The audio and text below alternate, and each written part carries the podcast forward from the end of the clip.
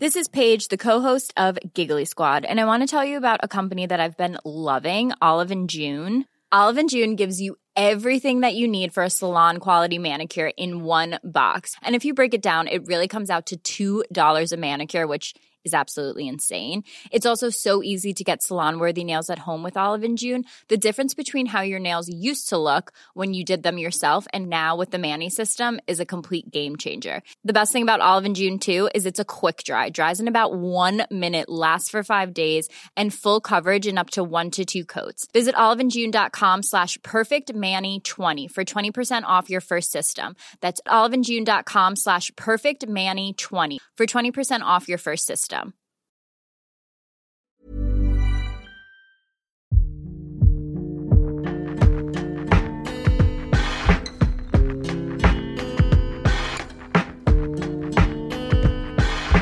Salut, c'est Thomas Rozek. Vous connaissez sans doute le concept journalistique du marronnier, ces sujets qui immanquablement reviennent tous les ans à la même période alimenter nos journaux, nos radios, nos télés. C'est un classique inusable de ce beau métier et parmi les thèmes qui, comme par magie, refleurissent à chaque début d'année, il y a l'incontournable chiffre de la délinquance. Impossible d'y couper, on nous sortira inévitablement ces statistiques censées refléter l'état de la sécurité du pays. Des chiffres sur lesquels le corps politique s'écharpera à coup sûr à grands coups d'accusations de mensonges, de dissimulation ou de manipulation. Une chose est certaine, ce concept d'une délinquance qu'on pourrait chiffrer, mesurer, analyser au pourcentage près, il est devenu tellement familier qu'on prend rarement le temps de l'interroger. C'est quoi au juste la délinquance? Est-ce qu'on est réellement capable de la quantifier? Est-ce qu'on n'a pas un peu trop tendance à la confondre ou à la mélanger avec le sentiment d'insécurité, un autre grand classique du discours public? Ce sera notre épisode du jour. Bienvenue dans Programme B.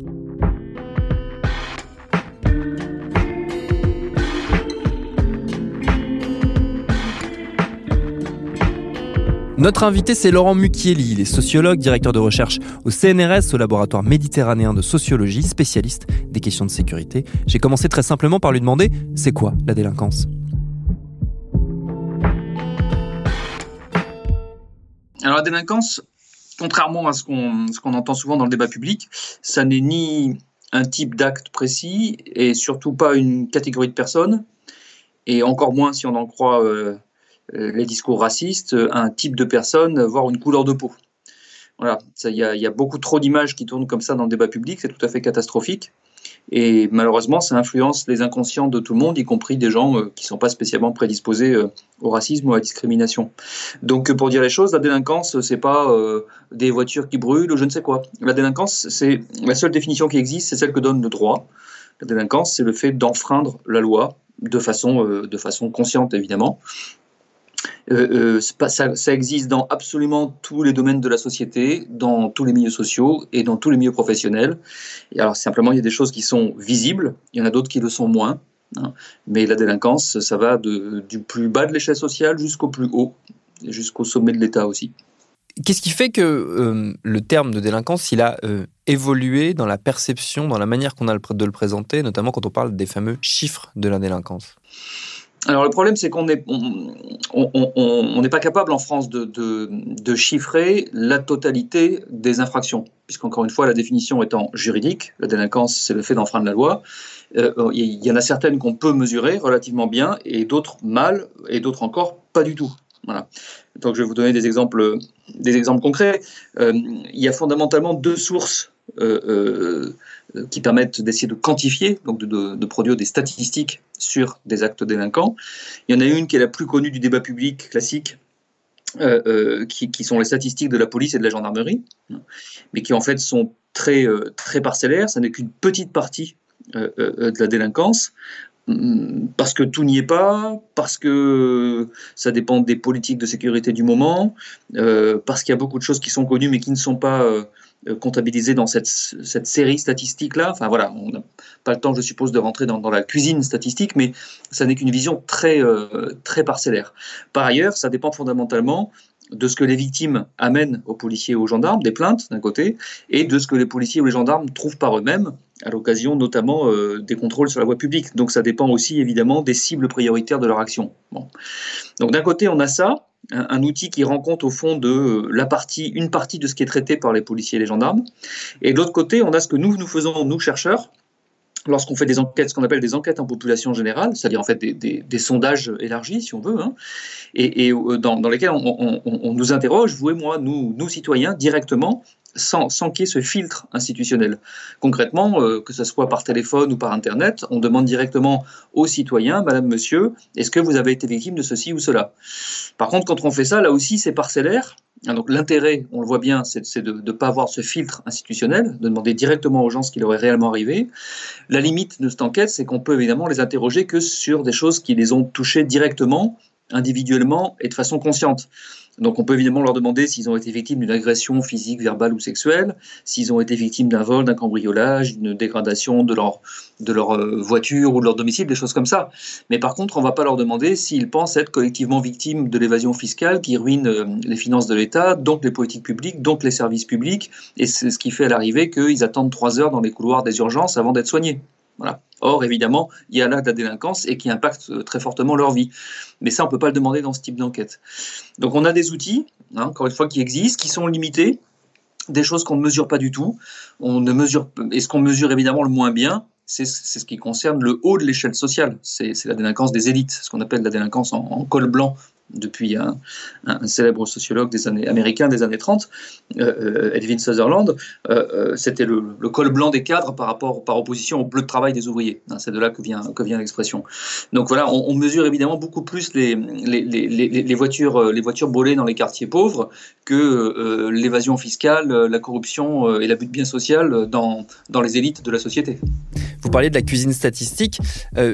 comment est-ce qu'elle est décider justement cette, euh, euh, ces distinctions qui sont faites entre les différents types de délits et comment est-ce qu'on fait le tri entre ce qu'on garde et ce qu'on ne garde pas et de ce qu'on donne à voir du coup au public quand on communique derrière sur les fameux chiffres de la délinquance? Alors il y, a deux choses différentes. Il y a, y y a ce qui sont euh, les stratégies de communication des gens qui utilisent ces statistiques, que ce soit, le, que ce soit l'État, le, ministère de l'Intérieur, ses relais préfectoraux dans les départements, euh, euh, les forces de police ou de gendarmerie à l'échelle locale, bon, et, par ailleurs les médias. Et puis il y a ce qu'on peut en faire d'un point de vue de recherche, qui est évidemment tout à fait, euh, tout à fait différent.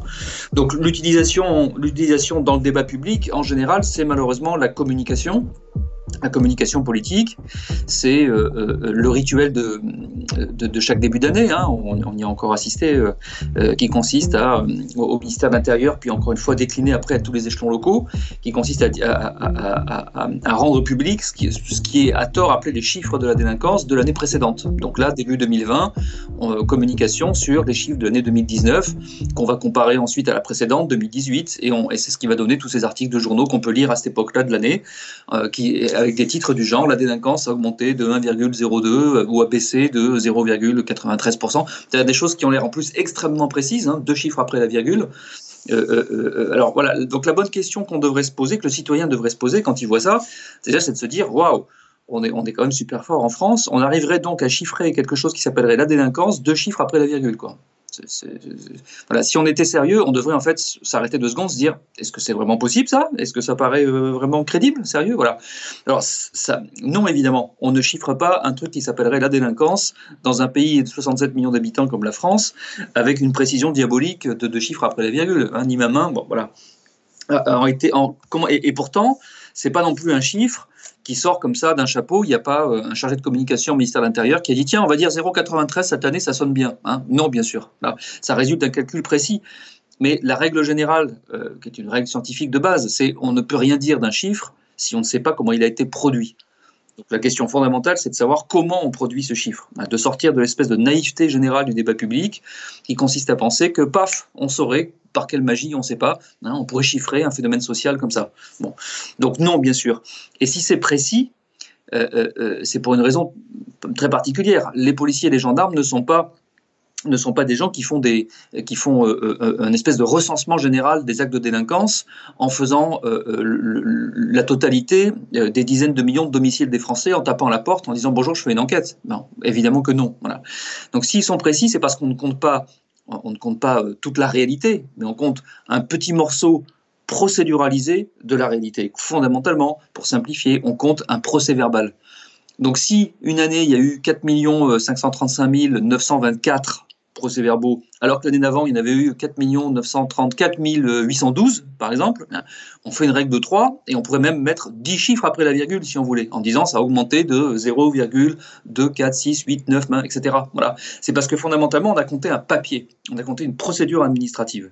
Alors évidemment que cette procédure administrative a une relation avec la réalité. Elle rend compte d'un élément de la réalité, mais absolument pas de la totalité de la réalité, ni même nécessairement de quelque chose qui est représentatif de toute la réalité. Donc voilà à la fois pourquoi ça a l'air si précis, lors même qu'en fait, ça ne donne qu'une vision partielle, voire partiale, de, de, la réalité. Alors c'est pour ça qu'on essaie de le compléter avec les, les enquêtes en population générale, qu'on fait de la recherche, encore une fois, pour aller voir directement le citoyen sans ce filtre institutionnel, mais avec les limites que je vous ai dit.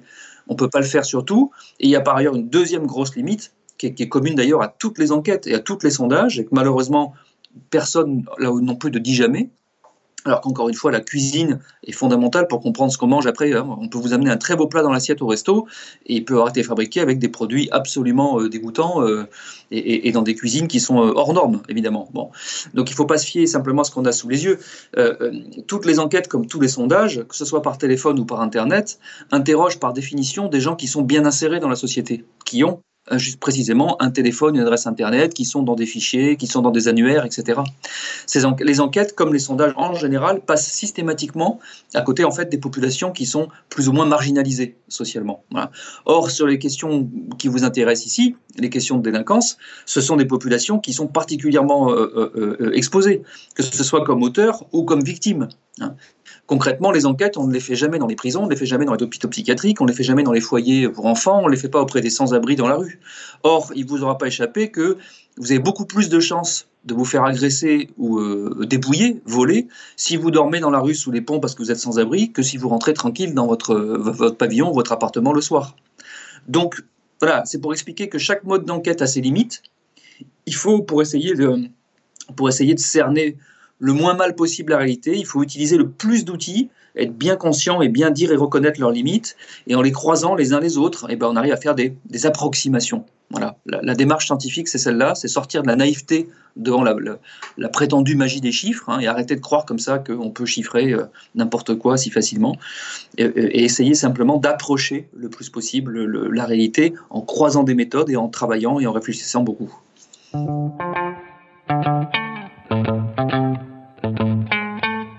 Depuis quand est-ce qu'on utilise, est-ce qu'on est qu'on a recours dans le discours public et dans les médias notamment euh, à cet indicateur que serait euh, le chiffre de l'indélinquance, les chiffres de l'indélinquance Depuis quand est-ce que ça existe dans le débat public? Est-ce que c'est très ancien? Est-ce que c'est récent? Alors, la première statistique, euh, la plus ancienne, c'est la statistique de justice, en fait, hein, qui, remonte, en fait, aux, années, à la fin des années 1820. Vous voyez, c'est très vieux, ça a 200 ans. C'est ce qu'on appelait à l'époque le, compte général de l'administration de la justice criminelle. Donc concrètement, c'est la justice, les tribunaux qui comptaient le nombre de personnes qui étaient euh, euh, accusées et condamnées pour tel ou tel délit. C'est ce qui a existé de manière unique pendant très longtemps, et c'est logique puisque par ailleurs, en, gros jusqu'aux années 60, il n'y avait pas d'unification. Euh, les forces de police, de gendarmerie, les polices municipales étaient extrêmement diverses. Hein. et, c'était impossible de, de, centraliser, de réunir tout ça, d'harmoniser tout ça. Voilà. Alors la situation a évolué pour deux raisons. La première, c'est que l'outil technique chiffres de la police et de la gendarmerie unifiés euh, et rassemblés ensemble ont été disponibles euh, euh, après la Deuxième Guerre mondiale et rendus publics à, partir du début des années 1970. Et par ailleurs, les années 70, ça correspond aussi à une évolution du débat public. C'est le moment, en gros, où, du côté droit de l'échiquier politique, on s'est emparé fondamentalement des questions de sécurité, comme par ailleurs des questions d'immigration, pour, pour, faire de la politique. Et on a remis au centre du débat public ces questions-là. Ce qui n'était pas le cas euh, dans les années 50 ou, 60, même s'il y avait eu, euh, il y a toujours eu quelques épisodes d'alerte sur les jeunes, les bandes de jeunes, ça c'est un grand grand classique, hein, les blousons noirs au début des années 60, voilà. Mais il n'y avait pas véritablement le, cette, cette omniprésence du, des, débats du débat public sur les questions de sécurité, comme par ailleurs d'immigration. Il n'y avait pas ça dans les années 50 ou 60. Donc ça, ça date vraiment, c'est une évolution du milieu des années 70 hein, et qui n'a plus quitté le débat public depuis cette époque-là. Ce qui m'interroge, moi, c'est dans quelle mesure ce, cet indicateur, euh, on l'a dit, approximatif de, de la délinquance, c'est à mettre en regard avec un autre indicateur qu'on nous, qu'on nous ressort souvent, euh, surtout en période électorale, qui est celui de l'insécurité, du sentiment euh, d'insécurité. Euh, même si ça paraît toujours très étrange de se dire qu'on puisse mesurer un sentiment, mais j'ai l'impression que l'un ne va plus sans l'autre. Alors, dans le débat public, il y a parmi les erreurs majeures qui sont faites régulièrement, volontairement ou involontairement, euh, il y a celle qui consiste effectivement à, confondre sécurité et sentiment d'insécurité, ou alors à, les assimiler, c'est-à-dire à, dire au fond que c'est les deux revers de la même médaille. Hein, il, y aurait, d'une part des phénomènes d'insécurité réels, d'autre part un sentiment d'insécurité, et euh, l'une expliquerait l'autre.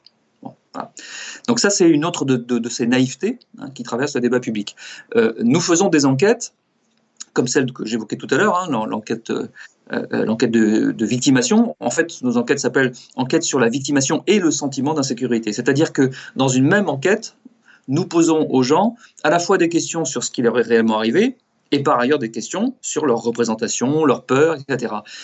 Donc leur sentiment d'insécurité. Ce sont les mêmes personnes dans la même enquête, ce qui permet de tester cette hypothèse que ce seraient les, deux revers d'une seule et même médaille. Voilà. Et la réponse est que c'est faux. La réponse est que c'est faux, c'est-à-dire que ce qui nous est, je dis nous, euh, nous personnes qui répondons, nous citoyens, hein, ce qui nous est réellement arrivé dans la vie n'est pas l'explication première de par ailleurs le fait que nous ayons ou pas des peurs. Euh, je, vous donne quelques exemples très concrets euh, pour expliquer ça et que tout le monde comprendra bien. Quand on regarde en, termes d'âge, hein, les personnes qui sont le plus exposées au risque d'être agressées ou volées, etc., sont les jeunes parce qu'ils sortent beaucoup plus euh, le soir, euh, dans des endroits où on est alcoolisé, dans des phénomènes de foule, etc., où il y a beaucoup plus de risques d'agression et de vol. Inversement, les personnes âgées qui passent toute leur soirée enfermées chez elles devant la télévision, euh, et qui sortent juste le matin faire quelques courses, sont, sont, celles qui sont le moins victimes. Et pourtant, ce sont celles qui ont le plus peur. Alors que les jeunes, qui sont beaucoup plus exposés, ce sont ceux qui ont le moins peur. Donc ça, montre bien qu'encore une fois, ce ne sont pas les deux revers d'une seule et même médaille, ce sont deux phénomènes qui coexistent. Il y a des phénomènes d'insécurité réels et il y a par ailleurs des peurs, et ce sont chacun a ses logiques propres. Voilà. Euh, il y a donc des logiques propres à la peur, et qui sont en réalité quand on regarde, donc je viens de citer l'âge, c'en est une, bien sûr, plus on vieillit, plus on a peur, statistiquement, hein, ce n'est pas le cas pour chaque personne, mais en, moyenne statistique. De même que euh, l'isolement, plus on est seul, plus on a peur. Mais ce, sont des, en réalité, ce sont des grosses banalités si on y réfléchit bien, mais qui sont tout à fait fondamentales. Mais on et, et ça permet surtout de comprendre, c'est ça qui est l'essentiel, que ce qu'on appelle le sentiment d'insécurité, en réalité, c'est un sentiment de fragilité, de vulnérabilité. Voilà. Si on, est plus vieux, on a peur parce qu'on se sent en fait moins fort pour résister à, même si vous est rien arrivé du tout. De la même manière, le fait d'être seul, c'est un des fondements de la peur. Euh, euh, je vais rappeler là aussi une grosse banalité, mais qui est tout à fait fondamentale. Euh, chacun peut faire l'expérience suivante. Vous, vous, partez ce soir faire un petit tour dans la forêt, ok? Et vous y allez tout seul la nuit. Les phénomènes de peur vont être maximales. Vous allez voir les bruits qui vous alertent, euh, les poils qui se hérissent, euh, l'oreille attentive. Vous refaites la même chose demain et vous y allez avec cinq ou six amis. Vous n'aurez pas du tout les mêmes peurs et les mêmes sensations. C'est la même forêt. La seule différence, c'est que dans un cas, vous êtes seul, dans l'autre, vous êtes plusieurs, et ça change totalement votre perception. Voilà.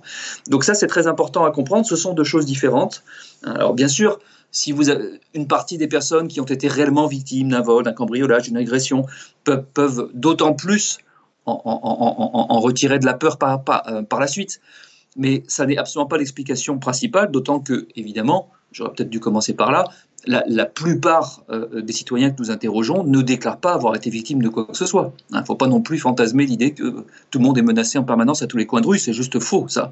Enfin, c'est une, rhétorique politique utilisée par certains pour faire, euh, pour faire de la politique politicienne, mais c'est juste faux dans la réalité, évidemment. Si on en revient au, thème principal de, notre discussion, est-ce que finalement, euh, ne serait-ce que ce simple terme de délinquance, euh, par son imprécision, il ne brouille pas plus qu'autre chose euh, le débat public? Vous avez totalement raison. Et ça fait très très longtemps que mes collègues et moi avons écrit ça. je, le disais déjà au tout début de ma carrière, on est en 2020, je suis entré au CNRS en 1997, donc il y a 23 ans. Et déjà, avec mes collègues de l'époque plus âgés, dont j'ai appris la plupart des choses que je sais, déjà on disait mais c'est une catastrophe cette espèce, euh, cette idée consistant à penser qu'il y aurait un truc qui s'appelle la délinquance euh, et qu'on va en plus le mesurer. C'est une blague. J'en donne tout de, suite, de suite quelques exemples très concrets. Donc, on, l'a dit, la, seule définition de la délinquance, euh, c'est le droit, hein, c'est la définition juridique, c'est l'ensemble des atteintes au droit, dans tous les domaines, dans tous les domaines. Je veux dire, si vous respectez pas les, les, la, loi sur la pêche, la loi sur le, sur, le, sur les émissions euh, euh, de matières polluantes, etc., c'est de la délinquance. Voilà. Donc l'idée qu'on va, on va connaître tout ça, le, le, mettre dans un même mot, c'est une plaisanterie. Euh, vous allez mettre, par exemple, je prends un exemple tout simple. Dans la statistique de police et de gendarmerie, il y a une infraction qui s'appelle le défaut de permis de chasse ou de pêche. Ok, normal, c'est une infraction administrative. Dans la même statistique, il y a il y, a, une, autre, une autre ligne, si on veut, de la, même statistique. Euh, il y en a même plusieurs qui concernent les meurtres, les homicides. Alors vous allez dire, un défaut de permis de pêche et un meurtre, c'est deux, deux faits de délinquance, 1 plus 1 égale 2. Ça, pose tout de suite un problème. Donc vous allez traiter, mettre sur le même pied euh, euh, et traiter de la même manière et compter de la même manière les choses les plus graves et les choses les moins graves. Voilà. tout ça n'est pas sérieux du tout. Parler de la délinquance et en plus chiffrer son évolution, c'est une, une ânerie c'est fondamentalement une ânerie. Il faudrait effectivement se débarrasser de ce mot-là et ne parler que de choses très précises. Les cambriolages de résidence principale, ça c'est précis. Les vols de voitures, ça c'est précis.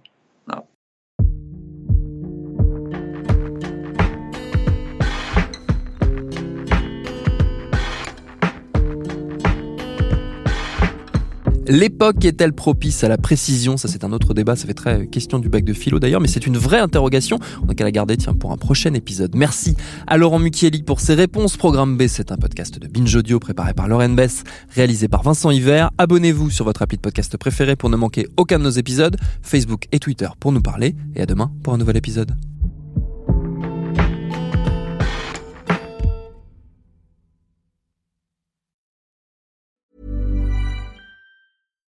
When you make decisions for your company, you look for the no-brainers. And if you have a lot of mailing to do, stamps.com is the ultimate no-brainer. It streamlines your processes to make your business more efficient, which makes you less busy. Mail checks, invoices, legal documents, and everything you need to keep your business running with stamps.com.